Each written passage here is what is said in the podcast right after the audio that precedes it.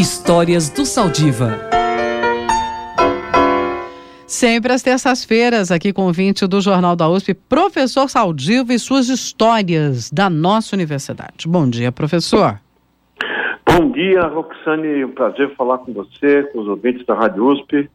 Sempre às terças-feiras, aqui para o ouvinte eh, do Jornal da USP, nós temos histórias interessantes sobre a nossa universidade. Uma reflexão sobre partes da história importantes e contribuições da universidade para a sociedade. E hoje a gente vai falar de realidade virtual, de novas tecnologias, e a USP tem um papel importantíssimo nisso, né? Tem, viu? Tem. Tem, Roxane, e a, a realidade aumentada, né, ela é um, uma área que tem tido um desenvolvimento enorme no, no mundo, e a USP tem ajudado e tem centros de excelência é, aqui na nossa universidade e que tem contribuído para algumas coisas é, é, significativas para o desenvolvimento do Brasil. Eu cito alguns exemplos.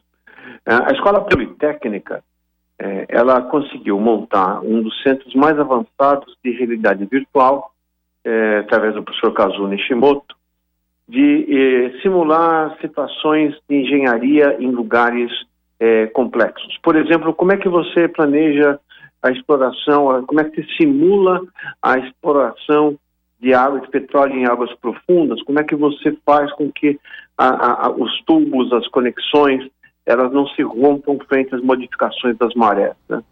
E isso é, é de, quase impossível você simular num, num, tanque de provas físico.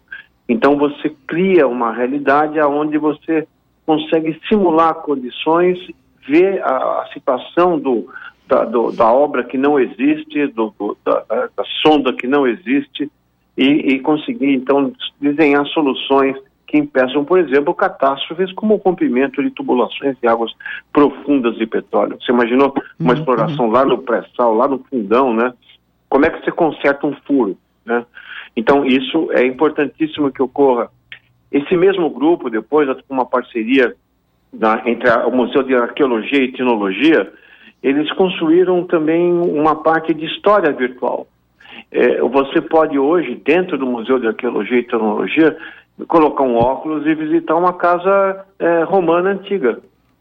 Ver os utensílios, ver como as pessoas viviam, baseados então em reconstrução de fotos de sítios arqueológicos, você reconstrói a cidade e faz, por exemplo, um jovem visitar como era, por exemplo, como viviam as pessoas é, em situações de cidades antigas.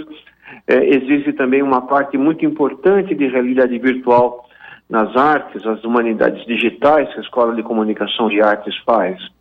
E, finalmente, a gente tem visto iniciativas de aplicação de realidade virtual para aqueles pacientes, é, aqueles indivíduos que estão começando a perder as conexões da nossa memória, as lembranças do mundo que foi, o Alzheimer, as demências vasculares, e existem iniciativas de você fazer, colocando um óculos de realidade virtual, aqueles pacientes retrocederem no tempo, visitarem o mundo que um dia a eles lhe pertenceu, uhum. visitar a cidade de São Paulo como ela era no passado.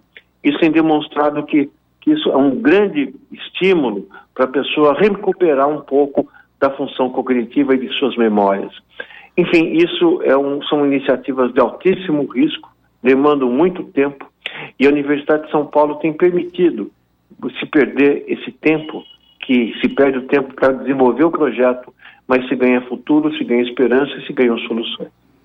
É impressionante mesmo é, sobre a capacidade e a universidade tem que ser a, tem que ser quem dedique tempo, como você está dizendo, e estudo a, a essas novas, esses novos caminhos, né? A essas novas tecnologias, esses novos horizontes que são absolutamente um, inimagináveis, né? Você vê hoje como a medicina faz, né, Saldiva, é, um rim, um coração em 3D, uma imagem de dentro da barriga, né? Você pode ver fetos em terceira dimensão.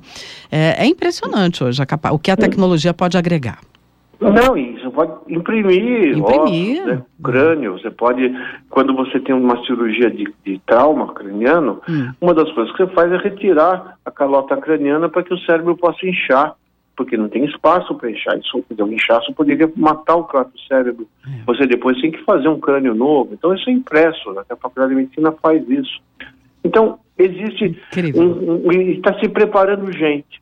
Talvez a, a maior função da universidade nesse momento seja ficar antenada com esse desenvolvimento e formar esses profissionais que vão, vão ser fundamentais para o desenvolvimento do Brasil no futuro. E talvez com isso a gente possa escrever uma nova página, uhum. uma nova página de uma nação que está precisando de, de, novas lideranças. É daqui que tem que sair isso. Uhum, não tenha dúvida. Esse novo grupo de gente. não tenha dúvida. Muito bem, ótima semana para você. Não se esqueça, sempre às terças-feiras, histórias do Saldiva aqui para o ouvinte da Rádio USP. Obrigada, Saldiva. Bom dia. Bom dia, Roxana. Um abraço a todos os ouvintes e um prazer falar com você sempre nesse espaço. Obrigada.